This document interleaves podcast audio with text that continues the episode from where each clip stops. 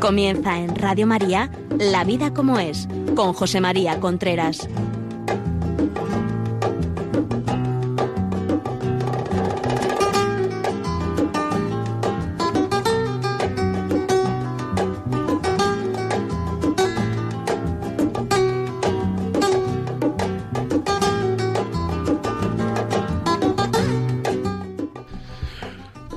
Amigos, buenos días. Aquí estamos nuevamente en La Vida como es, el programa que cada semana llega a ustedes a través de Radio María. Les habla José María Contreras. Ya saben que en este programa hablamos de todo lo relacionado con la familia, relaciones familiares, noviazgo, sexualidad, eh, la pareja, la no pareja, en fin, todos estos temas que que tan importantes son en la vida de las personas y que actualmente tanto sufrimiento está trayendo a la sociedad, sufrimiento evitable en muchísimos casos. Hay sufrimientos que el ser humano, el hombre, no puede evitar, pero hay otros sufrimientos que sí pueden evitar. Y los sufrimientos de pareja, la mayoría de las veces, se pueden evitar, pero no queremos evitarlos muchas veces por, bueno, por, en fin, no sé. Ahora iremos viendo algunas causas, pero hoy vamos a hablar de mm, cinco errores en la discusión de pareja, las discusiones de pareja, que son errores que nos llevan a discutir más todavía no solamente, sino a discutir más todavía. Ya saben ustedes que este programa y todos los que, los que hemos hecho desde el año 2014 aquí en La Vida como es, los pueden pedir al teléfono 91 822 8010 91 822 8010 llaman por teléfono y dicen pues mire usted quiero el programa de la vida como es de tal fecha tal día de tal tema etcétera y se los mandamos a casa. Este también a partir de de, que termine el programa lo, lo, pueden pedir. También quería recordarle que si quieren escribirnos, la vida como es arroba es. Hay algunos mensajes que todavía no he contestado, tengo que reconocerlo, pero los contestaré, no se preocupen que los contestaré. La vida chucha, pero no, pero yo hago el propósito de contestarlo esta semana todo y terminarlo esta semana todos. Por otra parte, quería decirles que si tienen alguna cosa que contarnos, nos la digan, algún tema sobre los que podamos hablar o a ustedes les interese que hablemos, pues entonces escríbanos, escríbanos un, un email.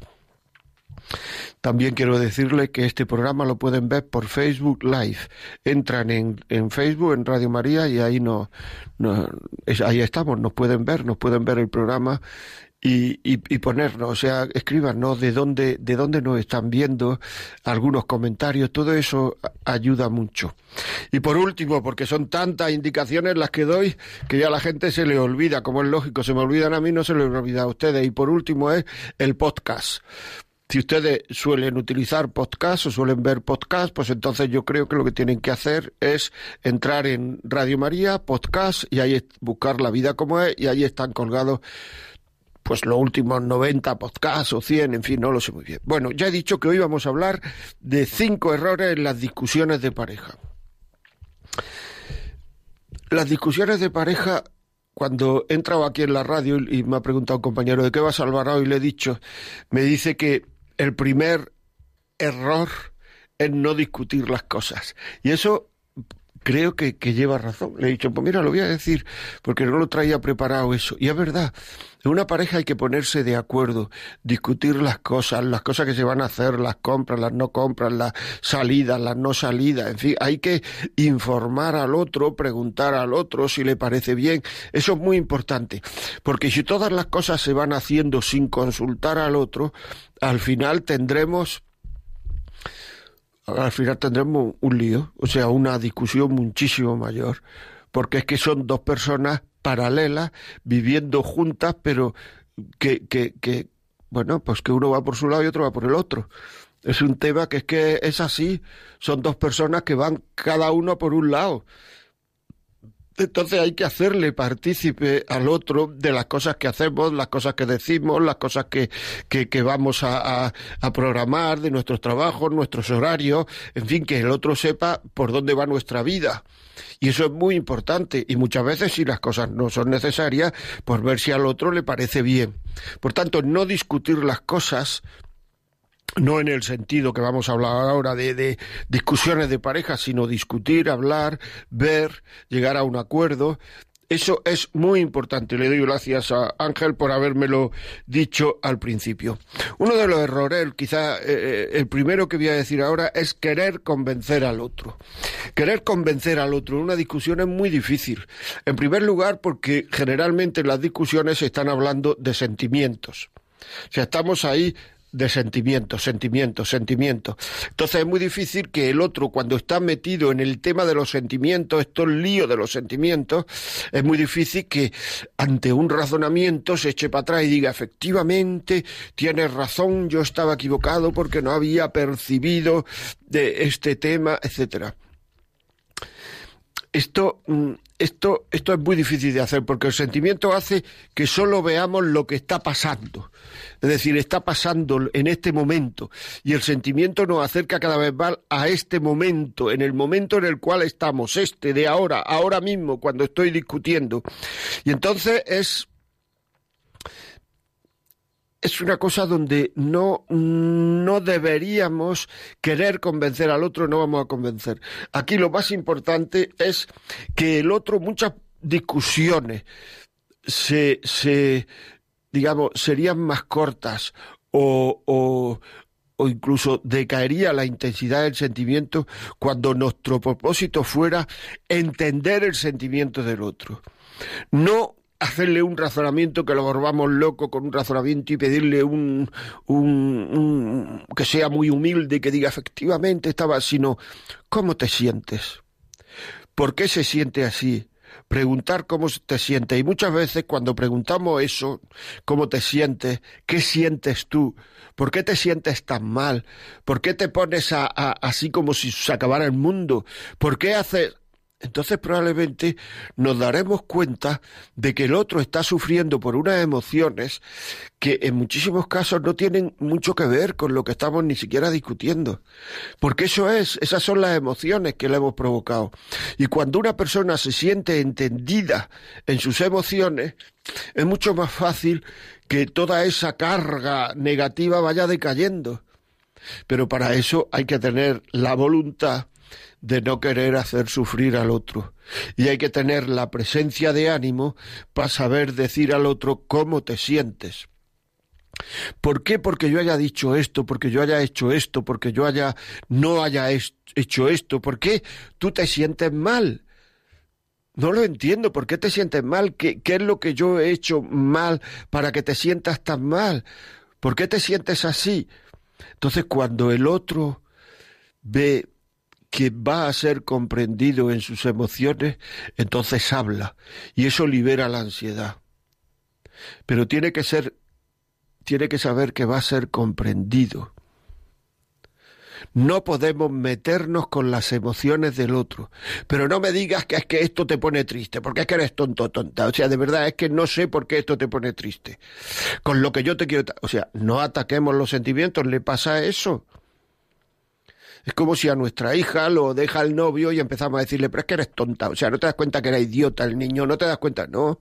En ese momento está sufriendo y lo que consigues atacándole los sentimientos, atacándole los sentimientos, lo que consigue es que se calle y que además probablemente esté dos días callada. No un ratito, sino dos días. Por tanto, los sentimientos de una persona hay que comprenderlos siempre aunque no lleve razón, hay que comprenderlo. Luego, lo que habrá que corregir o intentar corregir es el comportamiento. Bueno, pero yo comprendo que te sientas así. Yo comprendo que, que, esto sea así, pero lo que no vamos a hacer ahora, porque te sientas así, o yo me sienta así, o hayamos dicho esto sin querer, etcétera, lo que no vamos a hacer es tirarnos tres días callados, que los niños nos ven, que no sé cuánto, o sea, comportamiento, intentar corregir comportamiento, comprender sentimiento, intentar corregir comportamiento. Muy importante. Porque es que si, si, si, queremos hacer razonamientos lógicos, no van a servir para nada. Porque nos van a decir enseguida, tú lo ves muy fácil todo. Es que para ti no hay problema. Es que para ti todo es positivo. Es que tú esto no lo ves como yo lo veo. Es que y aquí es donde hay que, aquí es donde hay, aquí es donde hay, aquí es donde hay. Es decir, que el primer tema a mí me parece muy bien, es este, o sea, no querer convencer al otro mediante unos razonamientos terribles. No es el momento de decir, es que tienes muchísima sensibilidad, es que eres muy sensible, porque entonces tenemos un lío. Es decir, tenemos un lío, o sea que sea, atacar al otro, su forma de sentir, también genera conflicto. Porque es atacar su personalidad. Si a mí yo lo que he dicho genera en el otro esto, pues lo ha generado. Luego, cuando las cosas estén calmadas, cuando, eh, en fin, eh, eh, entonces lo que habrá que hacer será efectivamente, tenemos que procurar ser menos sensibles. Perfecto. O sea, los sentimientos tienen la importancia que queramos darle. Si tú tienes este sentimiento, pues probablemente pues eh, estés dándole excesiva importancia a las cosas. O sea, yo veo parejas con una cierta frecuencia, con frecuencia, vamos. Entonces me di cuenta que hay gente que ante una misma cosa para muchas personas es una cosa que no tiene mucha importancia y para otras es una cosa que es que es de vida o muerte, la misma cosa. Entonces en las relaciones de pareja el sentimiento funciona mucho y entonces darle mucha importancia al sentimiento es un tema negativo. Hay que procurar quitarle importancia. Una cosa que es muy importante y que se hace con poca frecuencia es procurar separarse un poco del sentimiento. Procurar separarse un poco del sentimiento. Digo procurar, si no se puede hacer, pues no se puede. Pero procurar, porque es que si no, en ese momento todo lo que existe es ese sentimiento negativo. Y entonces nos creemos que, que estamos siempre discutiendo, que esto, no, que esto no va a ninguna parte, que esto es un lío, tal, pero es porque en ese momento estamos ahí y no estamos viendo otras muchas facetas de la vida. Claro, tampoco es cosa de que cuando estemos contentos, no sé cuánto y tal, llegue el otro, la otra y nos diga, oye, mira, ahora es cuando tienes que ver que no todo es mm, que no todo es discusión, no todo son emociones negativas, porque entonces podemos hasta provocar una emoción negativa. Pero tenemos que saberlo. Que no estamos siendo objetivos cuando decimos es que todo esto es así, todos los días esto es así. No es todos los días. Pero es que sí que es objetivo, sí que es una cosa que merece la pena ver que a lo mejor estamos dando mucha importancia al sentimiento, que somos personas que nos herimos con mucha facilidad. Y eso tenemos que tener cuidado. Tenemos que tener cuidado, porque son somos personas a las que hay que tener mucho cuidado de qué se le dice, qué se le dice, porque si no, pues eh, se van a poner nerviosas o vamos a tener un conflicto. Que se nos puedan decir cosas que nos hieran y no pase nada. Porque además las cosas que nos hieran no es porque sean siempre muy negativas, sino que también dependen de cómo esté nuestra sensibilidad ese día, cómo nos hayamos levantado ese día. Y el otro, la otra, no puede estar todos los días digamos, con una especie de cuidado emocional diariamente de hoy se ha levantado un poco así, hoy se ha levantado un poco asado, y lo ve todo más negro y lo ve todo más blanco. Porque entonces, claro, la, la, la pareja uno tiene que sentirse libre, tiene que procurar ser muy delicado, delicada, tiene, pero también uno, y hay que saber que no somos perfectos. O sea, las relaciones de pareja no son perfectas. No hay parejas perfectas, no hay relaciones perfectas. Toda convivencia entre un hombre y una mujer provoca conflictos que deben discutirse, que deben hablarse. Las conversaciones de muchas parejas son como diálogo encapsulado, metido dentro de, como bucle, como discos rayados, siempre las mismas frases, siempre las mismas cosas, como, como, como un pantano sucio, siempre estancado eso, siempre hablando de lo mismo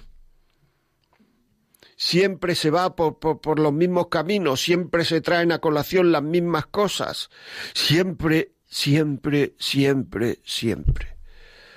Y muchas veces no se sabe salir de ese embrollo y lo que hay que hacer es pedir ayuda. O sea, se puede pedir ayuda perfectamente. Porque muchas veces el no pedir ayuda es soberbia y una falta de prudencia.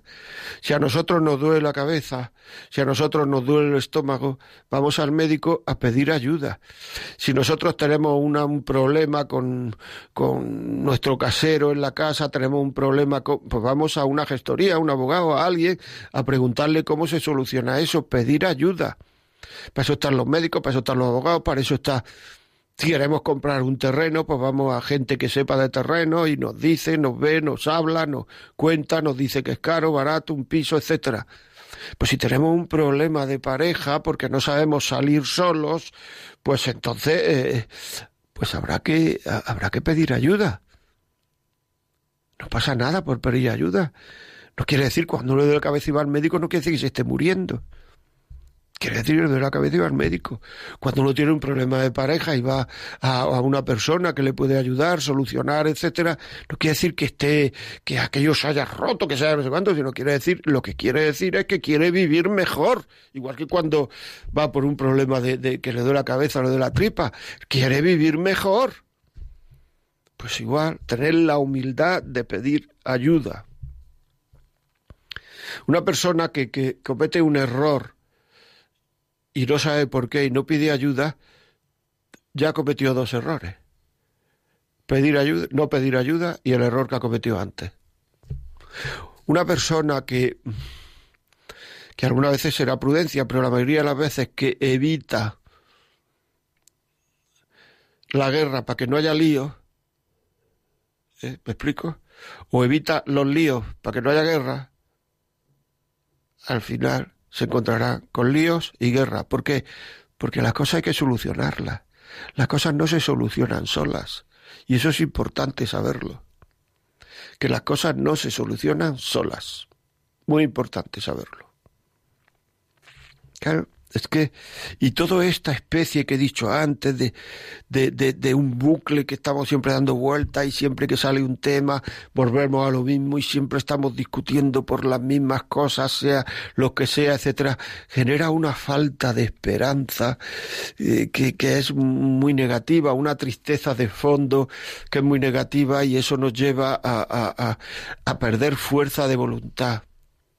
O sea, una persona, un cristiano, no debería estar nunca triste, porque la tristeza es la gran aliada del mal, porque con la tristeza se pierde la gana de luchar, se pierde la fuerza de voluntad. Por tanto, hay que pedir ayuda enseguida. Hay que pedir ayuda enseguida.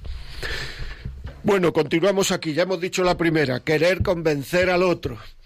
Continuamos aquí, estamos hablando de cinco errores en las discusiones de pareja. Ya saben ustedes que si quieren preguntarnos algo, decirnos algo, consultarnos algo, la vida como es arroba radiomaria.es. Dentro de un ratito abriré el teléfono para que puedan hacer ustedes su llamada y consultar o dar sus testimonios. Pero seguimos aquí en segunda, segunda, segundo error traer el pasado al presente. Este es un error que tiene, que tiene fuerza, ¿eh? Este es un error, pero lo vamos a dejar. Vamos a escuchar una canción de Presunto Implicado que se llama Tenemos que hablar. Y después hablamos de esto de cada vez que discutimos, traemos lo que ha pasado en el pasado, lo traemos ahora. Y es un error grave. Presuntos implicados, tenemos que hablar. Tenemos que hablar y compartir Tenemos que hablar y decidir qué está pasando entre los dos. ¿De qué puedo hacer si mis ojos huyen de los tuyos sin querer? Tenemos que hablar sin resignarnos a los gestos. Tenemos que hablar de que la niña ya no se porta igual, de cómo cambió,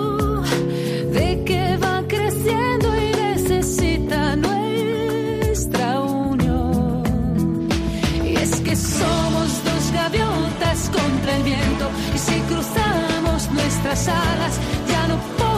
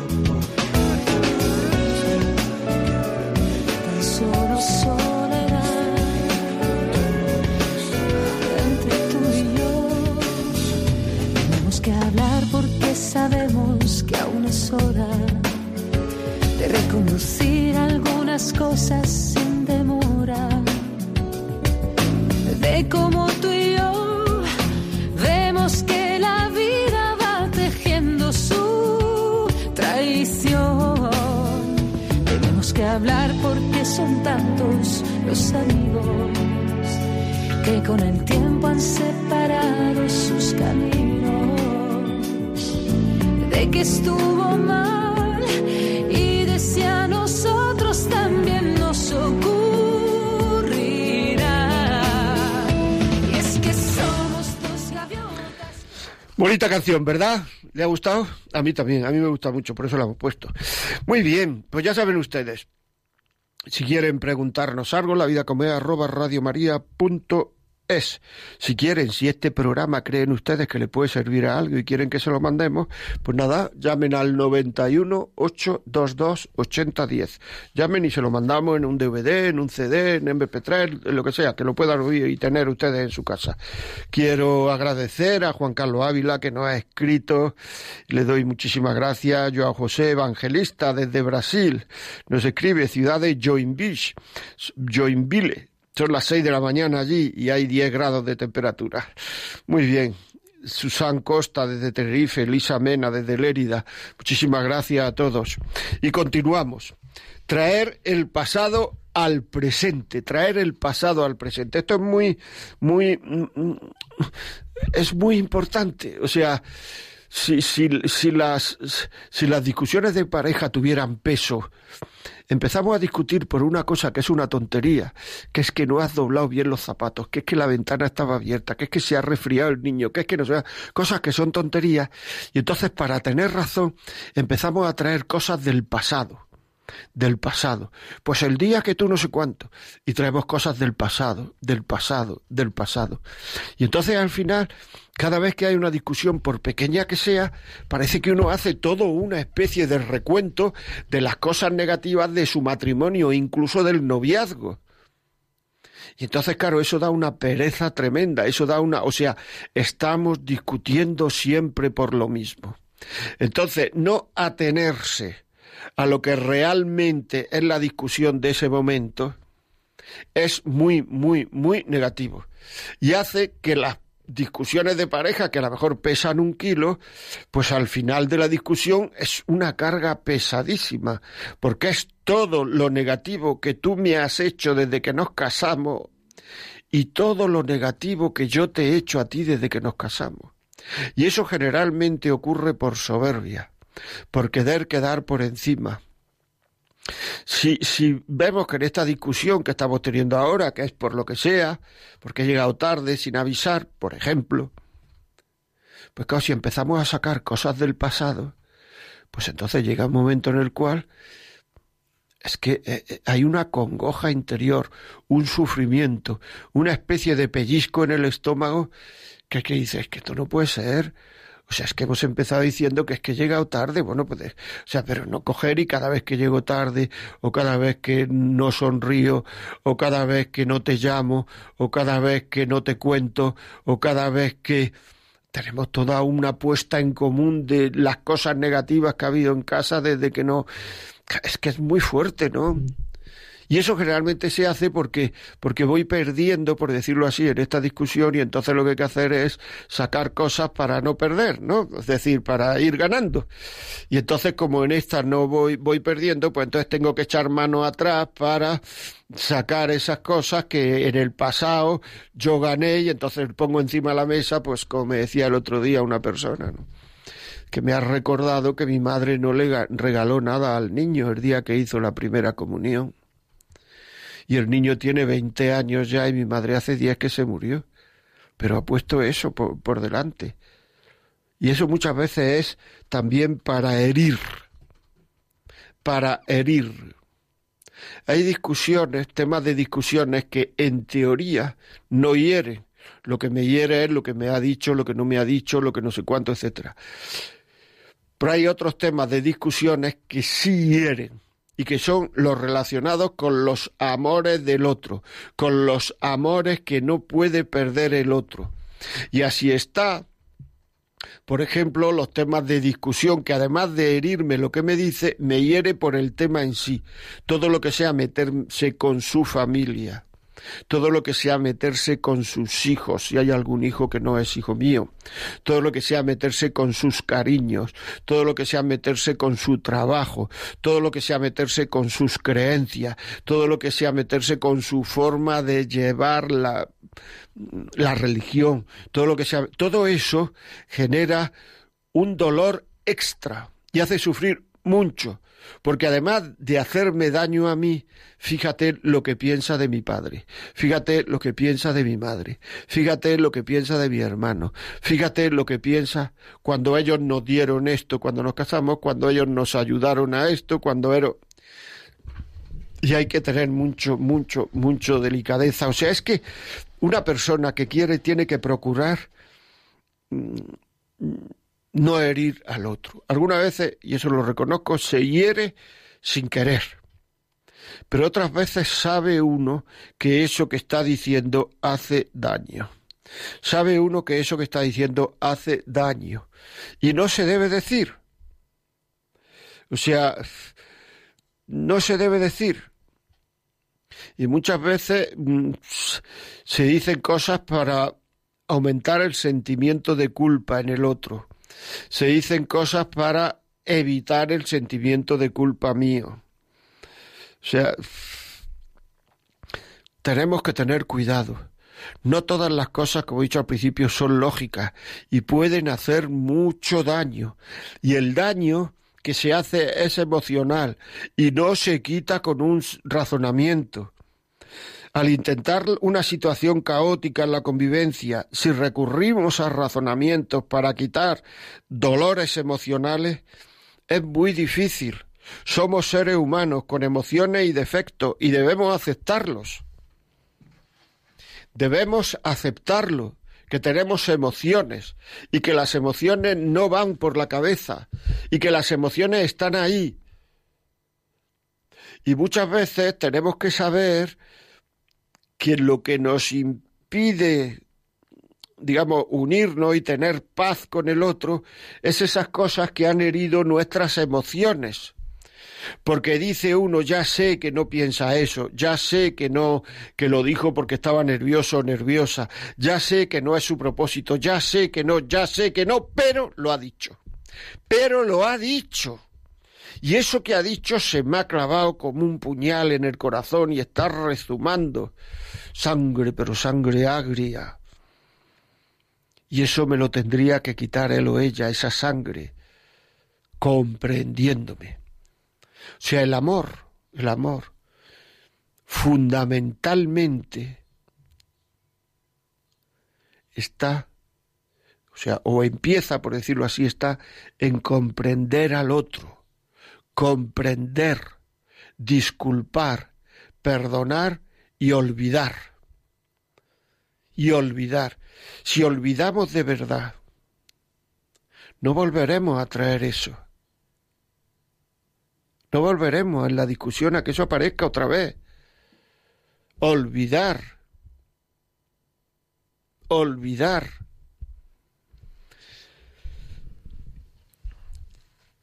Porque es que si no, esa desesperanza de siempre estamos hablando de lo mismo, siempre estamos hablando de lo mismo, que son tus defectos y mis defectos. Y la otra pareja de al lado, como se descuide, pues hablarán también de lo mismo, que son los defectos de uno y los defectos de otro. Porque los errores de uno son constantes. Son constantes. Y entonces pues siempre aparecen, si uno lucha por mejorar, pues probablemente irán apareciendo menos, pero cuando uno baja un poquito la guardia, vuelven a aparecer, si es que la vida es así. Entonces tiene uno que saber que esos son los errores que tiene una persona y que vuelven a aparecer. ¿Entiendes? Es que es muy importante eso.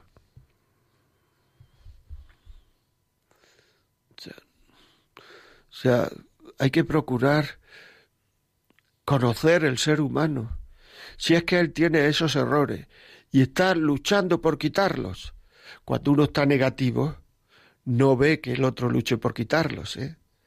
se cree que está como al principio y entra una desazón y uno dice una frase, está siempre igual, esto no tiene arreglo. Uno de los errores más graves, podría ser el tercero, es decir nos separamos. Esa frase nunca hay que decirla, porque cuando uno dice nos separamos, pues probablemente como pille al otro en un momento soberbio, en que la soberbia esté alertizada, esté on y no esté off, pues entonces el otro puede decir venga, y ya se queda en el corazón el que uno ha dicho nos separamos y el otro ha dicho venga. Esa frase nunca se dice. Es un error gravísimo, es una falta de cariño gravísimo. No se puede decir nunca. Porque muchas veces los sentimientos te hace algunas veces que el que va ganando, por decirlo así entre comillas, va metiendo al otro en una especie de, callejón sin salida. Y ese callejón sin salida pues no sabe cómo solucionarlo. Y es muy importante no decir nunca nos separamos. Nunca, nunca, nunca. Bueno amigos, quedan, he dicho que iba a hablar de cinco, quedan dos que los voy a hablar, pues ya voy a hablar los teléfonos. Llámenos, cuéntenos su experiencia, cómo saben sacar para adelante las discusiones, qué es lo que hacen, cómo saben callar, cómo saben no darle importancia, porque siempre digo que, que sus eh, llamadas son vida. Yo lo que estoy diciendo aquí es vida, pero puede ser, puede sonar en algún momento a teoría, pero lo que ustedes nos dicen a nosotros son vidas, son vidas. Y eso es muy importante. Digo el teléfono, llámenos 91005 9419 91005 9419.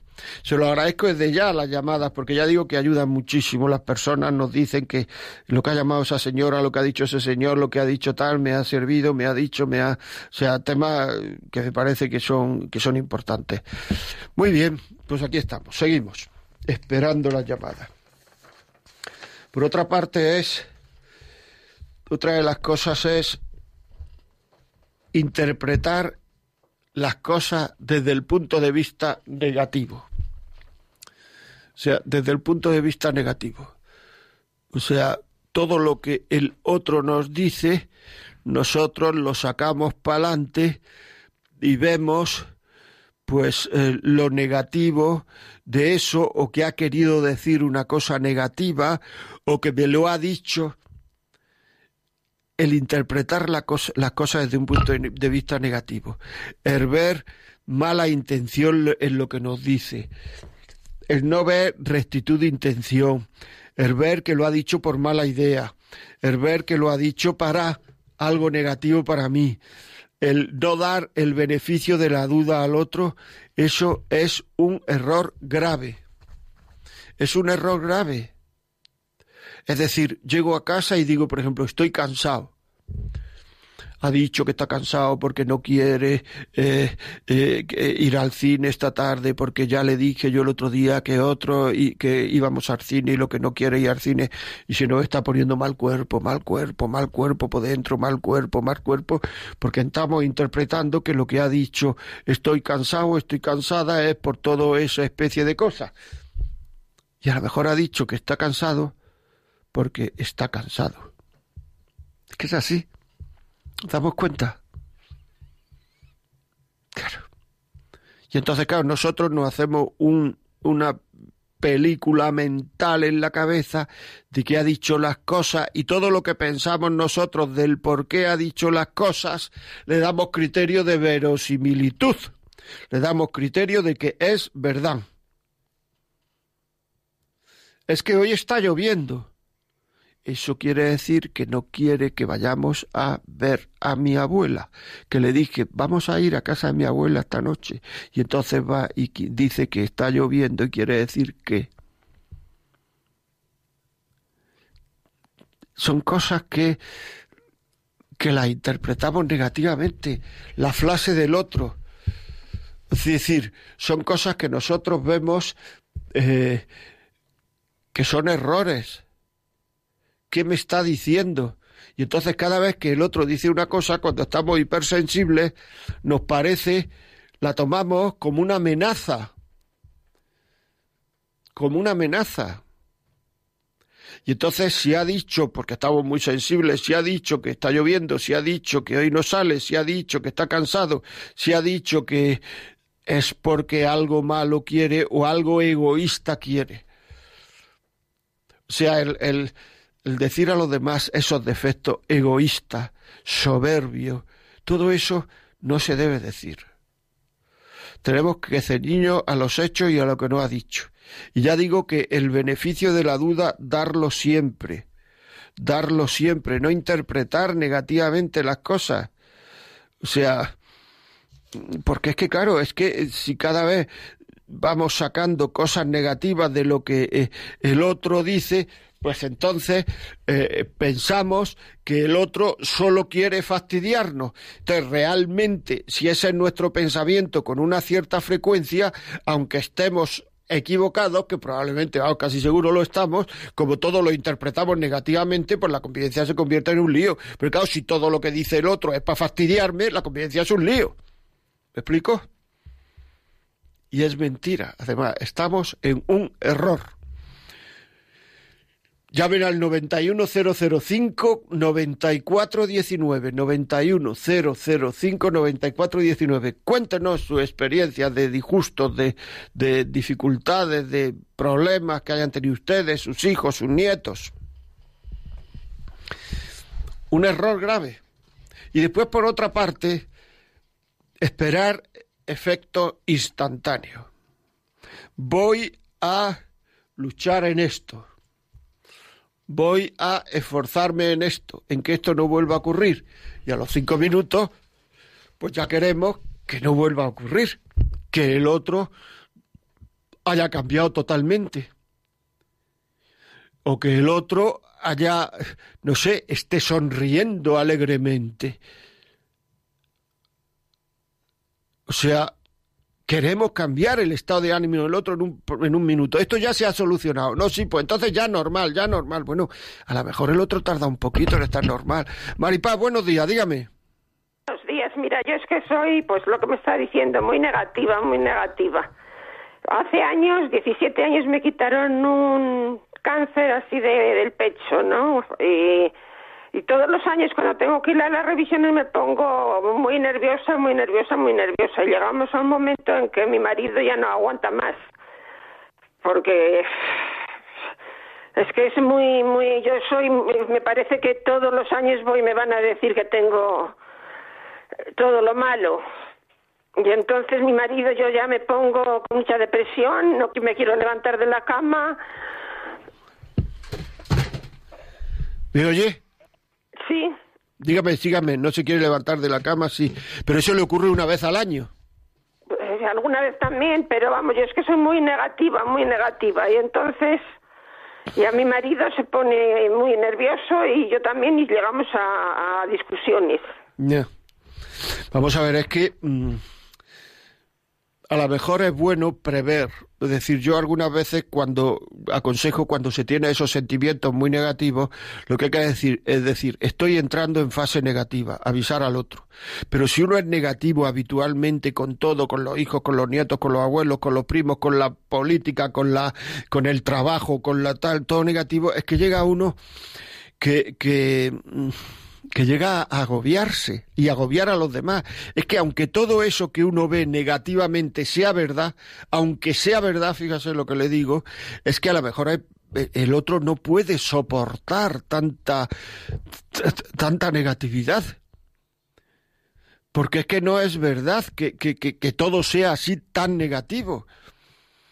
Es decir, que, que, no es verdad y además es que el pesimismo habitual, digamos, no es cristiano porque uno es hijo de Dios y la historia la lleva eh, Dios y bueno, y Dios siempre saca bien del mal y Dios, dice San Pablo, todo es positivo para la gente que quiere a Dios.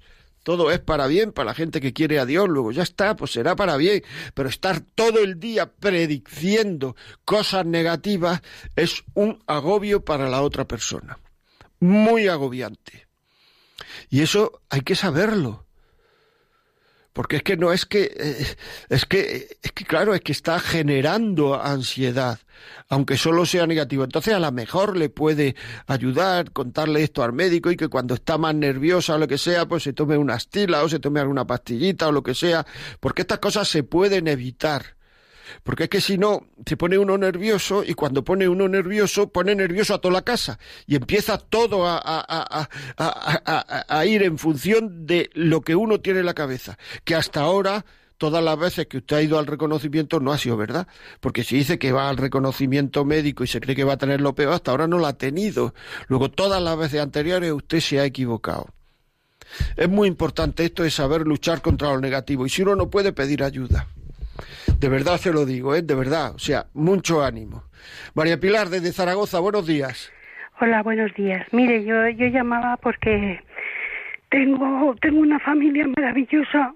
Mm, bueno, tenía una familia maravillosa, tenía a mis padres, a mi suegra, a mis hijos, a mi, a mi marido. Y y bueno pues vivíamos muy bien pero por razón de la edad se han ido se han ido en dos años mis padres y mi suegra y los chicos se han independizado entonces nos hemos quedado mi marido y yo que que lo adoro, que, que es la persona más maravillosa del mundo, pero es muy negativo. A mí me está costando mucho salir adelante de que se han ido todos. Pero pero lo intento y bueno y consigo pues rezo hago mm, intento pensar pues bueno pues suerte has tenido que hasta ahora has tenido a tu familia. Entonces intento pensar en positivo pero pero en cuanto bueno entre tanto mientras ha estado todo esto pues a mi marido le diagnosticaron un cáncer pero dando gracias a Dios ha salido adelante y, bueno, y entonces pues ahora que ya se han ido los abuelos y los chicos, mientras ha estado malico no, no ha dicho nada, pero ahora que se han ido los abuelos y los chicos, que yo me apoyo en él, pues ahora es cuando me dice que yo yo voy a ser el siguiente. Yo yo he tenido cáncer, pues ahora me toca a mí. Y yo le digo, bueno, pues vamos a disfrutar, igual me puede pasar a mí vamos a disfrutar del momento. Ahora no tenemos nada malo. Quiero decir que la enfermedad se ha, se ha resuelto, bueno, se ha, se ha curado, el médico le ha dado el alta, bueno. Y entonces yo le digo, pues vamos a disfrutar del momento de que, bueno, por lo menos está la tristeza de que se han ido los abuelos, pero por lo menos mm, día que amanece, día que tenemos para que yo no digo mm, disfrutar, quiero decir vivir. Intentar ayudar a nuestros hijos en lo que podamos y, nada más y vivir. Y, pero mi marido siempre está, pues ahora me toca a mí, pues y me duele esto, me duele lo otro, que sí, que nos vamos haciendo mayores. Y, y claro, y, y cada vez pues tenemos más dolores, más cosas, pero bueno, pero pero que es normal. Es, digamos, como la experiencia de la vida. Cada vez pues vamos a estar peor porque vamos a tener más años. Sí, no, eh, eh, lo que usted está diciendo es verdad. Lo que pasa es que por una parte existe lo que se llama y eso se estudia, se llama se llama el síndrome del nido vacío, que es eh, el síndrome del nido vacío, que es, eh, pues eso, cuando se van los hijos, cuando se va, entonces, claro, de tener una familia con hijos, con los suegros, con los padres, etcétera, a estar solo con su marido, eso se nota, ustedes son seres humanos, eso se nota. Y entonces eso, eh, eso es un bajón, porque los hijos, los nietos, los abuelos darían carga, darían no sé cuánto, pero sobre todo le hacían vivir. Y entonces ahora ustedes han tenido cáncer, se encuentran bien y entonces se han basado en lo negativo, en, en, que, en que va a pasar esto, que va a pasar esto, va a pasar esto y se están ahogando uno al otro. Yo creo que hay que pedir ayuda a sus hijos, por ejemplo, decirle, mira, háblale a papá esto, dile esto, que no esté, o que y sus hijos le ayuden a, a, salir de casa, pues eh, no sé, es que no sé en qué, cómo es si viven cerca, lejos, pues que vengan los nietos y se den un paseo con ustedes por la tarde, etcétera. Es decir, hay que estar ocupados, porque si uno, y estar ocupado no es una cosa de que uno no sea responsable, ni que uno sea, eh, no, porque es que uno no puede estar pensando todo el día que se va a morir, porque así cualquiera se pone, o sea, por decirlo así, Dios quiere que estemos ocupados, porque así es como podemos hacer cosas. Desde luego, si estamos todo el día pensando que nos vamos a morir, ahí no podemos hacer nada. Entonces, tirar para arriba de su marido y pedir ayuda a los hijos, a los nietos, a quien sea, a los amigos, al vecino, quedar con amigos para echar una partida de cartas o para ver una película en televisión o un partido fútbol, para ir a tomar un café al bar de al lado y sentarse en una terraza, en fin, hacer cosas. Porque es que si no, claro, está uno pensando en lo negativo y, y terminan agobiados los dos. Es así. Buenos días, Yolanda. Hola, buenos días. Dígame. ¿Cómo está? Muy bien. Bueno, yo también intento. Muchas gracias. Eso, bueno, vamos a ver, lo que usted acaba de comentar, o sea, es totalmente mi matrimonio. Todo, todo. Eh, le explico, yo estoy casada por segunda vez, bueno, por la iglesia, y entonces eh, el primer matrimonio de, mi, de canónigo de mi, mi esposo, ahora canónigo también, bueno, pues la mujer no quiso tener hijos y bueno, nosotros tenemos eh, dos hijas, bueno, una de mi primer matrimonio y la segunda que es mm, de los dos, de mi esposo José y mía. Bueno, y aquí hay un, para mí un problema. Eh, yo le dije, eh, además él, quería una niña a toda costa, no lo sé, tenía una preferencia sobre, sobre las niñas. Y eh, creo que mm, no hay, el problema que está habiendo es que yo creo que si los padres no tenemos una unión en lo que es eh, mm, la educación de nuestra hija en todos los sentidos, es decir, eh, cada uno va por su parte, eh, puede inclusive destruir un matrimonio, creo.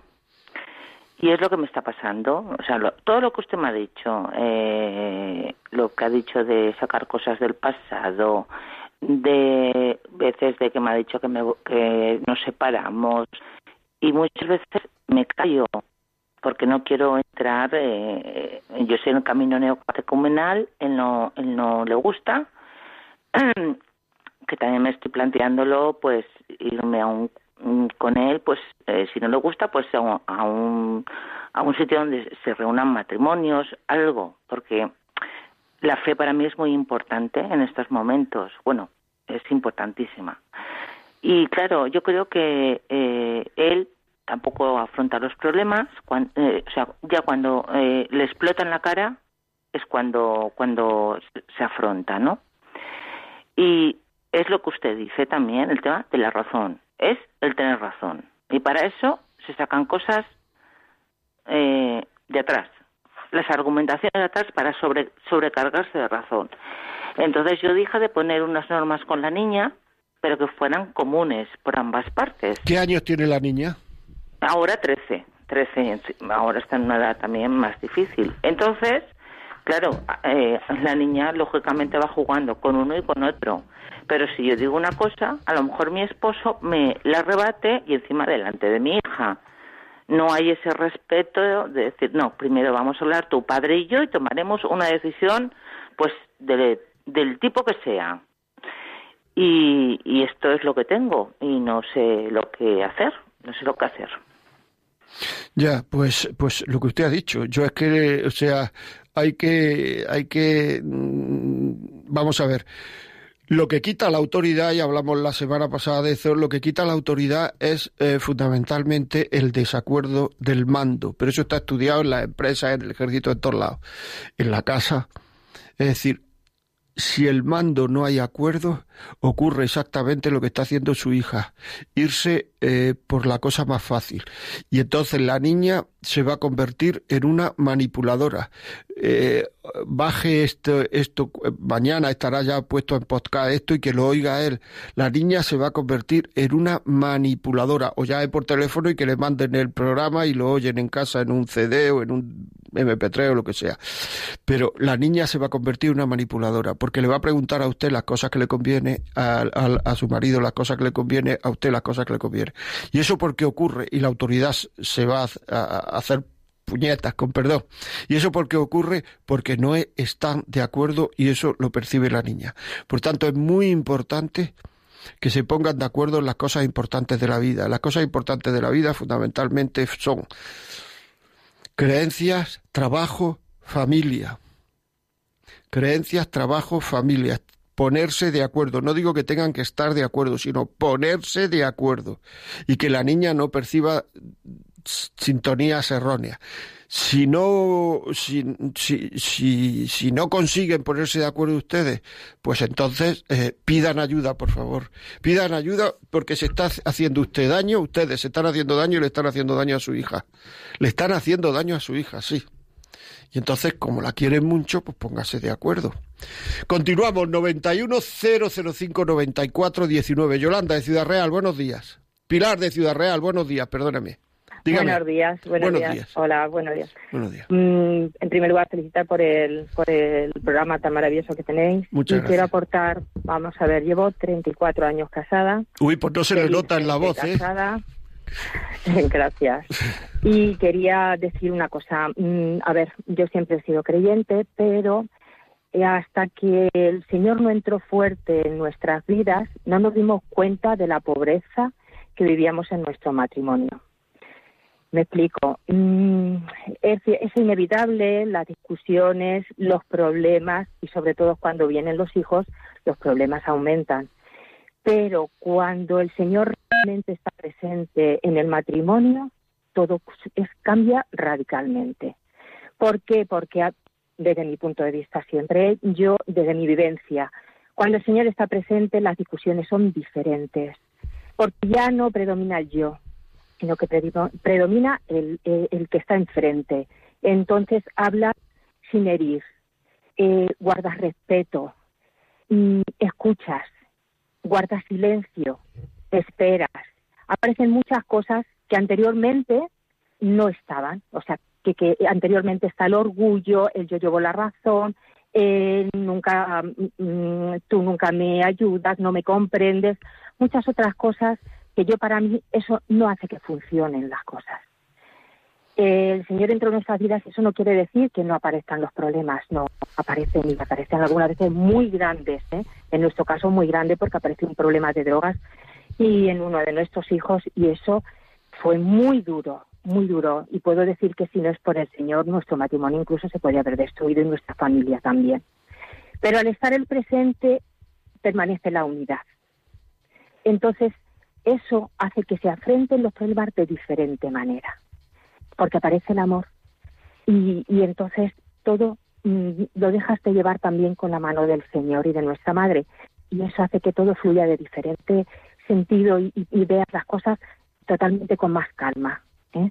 Entonces yo quería aportar este pequeño pues mm, muchísimas gracias. de llevar nuestra vida y, y, nada más, y muchas gracias por vuestro programa. No, muchas gracias a ti, muchas gracias. Bonito testimonio, sí señor. Tenemos aquí un email de Ana Pérez de Tena, que dice respecto al tema de hoy, estoy felizmente casada desde hace 30 años, tengo dos hijos, el matrimonio tiene sus etapas, pero gracias a Dios tengo un marido que siempre me hace ver lo positivo y sacar lo bueno de todas las circunstancias que nos toca vivir. Así que le agradezco al Señor cada día haberme puesto un ángel a mi lado para que me acompañe en este camino de la vida y ayudarme ante cada dificultad. Qué bonito. Sí, Señor. Muy bien, pues eh, en relación a lo que nos dice Ana del podcast y todo esto, yo lo paso aquí a, a la gente de que sabe de eso para que te dé una contestación. Y ya el último, el último que estamos ya, Carmen, desde, mm, ¿desde dónde ha llamado Carmen? Pues no me acuerdo, desde Navarra. Carmen, buenos días. No está Carmen ha colgado Carmen. Bueno, pues nada. Carmen, mm, un saludo. has colgado, no sé por qué no, no has entrado. Muy bien, pues esto es, esto es importante. Y después me parece que me quedaba una, ¿no? Me quedaba una de las cosas de los cinco errores o no me quedaba ninguna. No lo sé, creo que sí. Me parece que tengo aquí un error. Ah, bueno, ya lo había dicho, pero muy poco. Esperar efecto instantáneo. No se trata de que los cambios tarden años, pero tampoco hay que pretender solucionarlo en una conversación. La convivencia no es un robot, no es un aparato mecánico en el cual falla una pieza, lo ponemos, hay que tener paciencia. O sea, Es muy importante para los cristianos, para los cristianos que estamos casados, que tenemos hijos, la paciencia. El Señor dice en, el Evangelio, a mí esto por lo menos me ayuda muchísimo, dice, por la paciencia salvaréis vuestras almas. Eso, eso es tremendo. Luego, quiere decir que la paciencia es absolutamente vital en la vida de la persona. Porque el hombre tiende a ser impaciente y la impaciencia Mm, en muchas ocasiones es un defecto, tenemos que reconocerlo. El ser impaciente es un defecto. O sea, tenemos que ser más positivos. Eh, no podemos juzgar la actitud del otro. No podemos esperar efectos instantáneos. No podemos. Eh, tenemos que ver aquello que nos unió, aquello que nos, que nos, eh, que nos que nos llevó a casarnos con el otro, aquello, o sea, todo eso es, es es muy positivo y, tenemos que, que, que, valorarlo, porque es que si no, cuando nos ponemos emocionalmente en fase negativa, es que solo existe lo negativo y, entonces nos parece que en los 20 años de matrimonio, los 5 años de matrimonio, ha sido todo un asco y no estamos llevando razón. O sea, es mentira lo que está diciendo, así de claro, es mentira. Muy bien, pues nada, eh, vamos a, le damos la gracia a Penilla Liz, magnífico programa, María del Refugio Arreola de Guadalajara, Lorena Peraza, buenos días, Julio David Palao, Giacomo Adele Milano, Diego Jiménez Salinas, eh, Juan Quero, Juan Carlos Salvador, Isa Pérez, Isa Pérez, eh, desde Ceuta. Mm, bueno, no sé, o sea, mucha gente que nos está diciendo, que nos está llamando, que nos está contando cosas. Muchísimas gracias. Les recuerdo, si este programa quieren escucharlo y sé que se lo mandemos a casa, 91 822 80 10. 91 822 80 10. Si quieren escribirnos la vida como es, arroba radiomaria.es.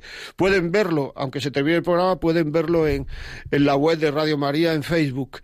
Y luego, pues a partir de esta tarde o mañana por la mañana estará en los podcasts. Entran en, en la página web de Radio María, buscan podcast y después buscan cómo se llama el programa, La vida como es. Lo pone en modo ordenador porque ahí viene el título del programa. Entonces pueden descargar los programas que tienen. Y este concretamente, pues estará, ya digo, a partir de esta tarde o mañana estará colgado. Pues muchísimas gracias, amigos. Hasta el miércoles que viene y abríguense que hoy hace más frío. Hasta luego.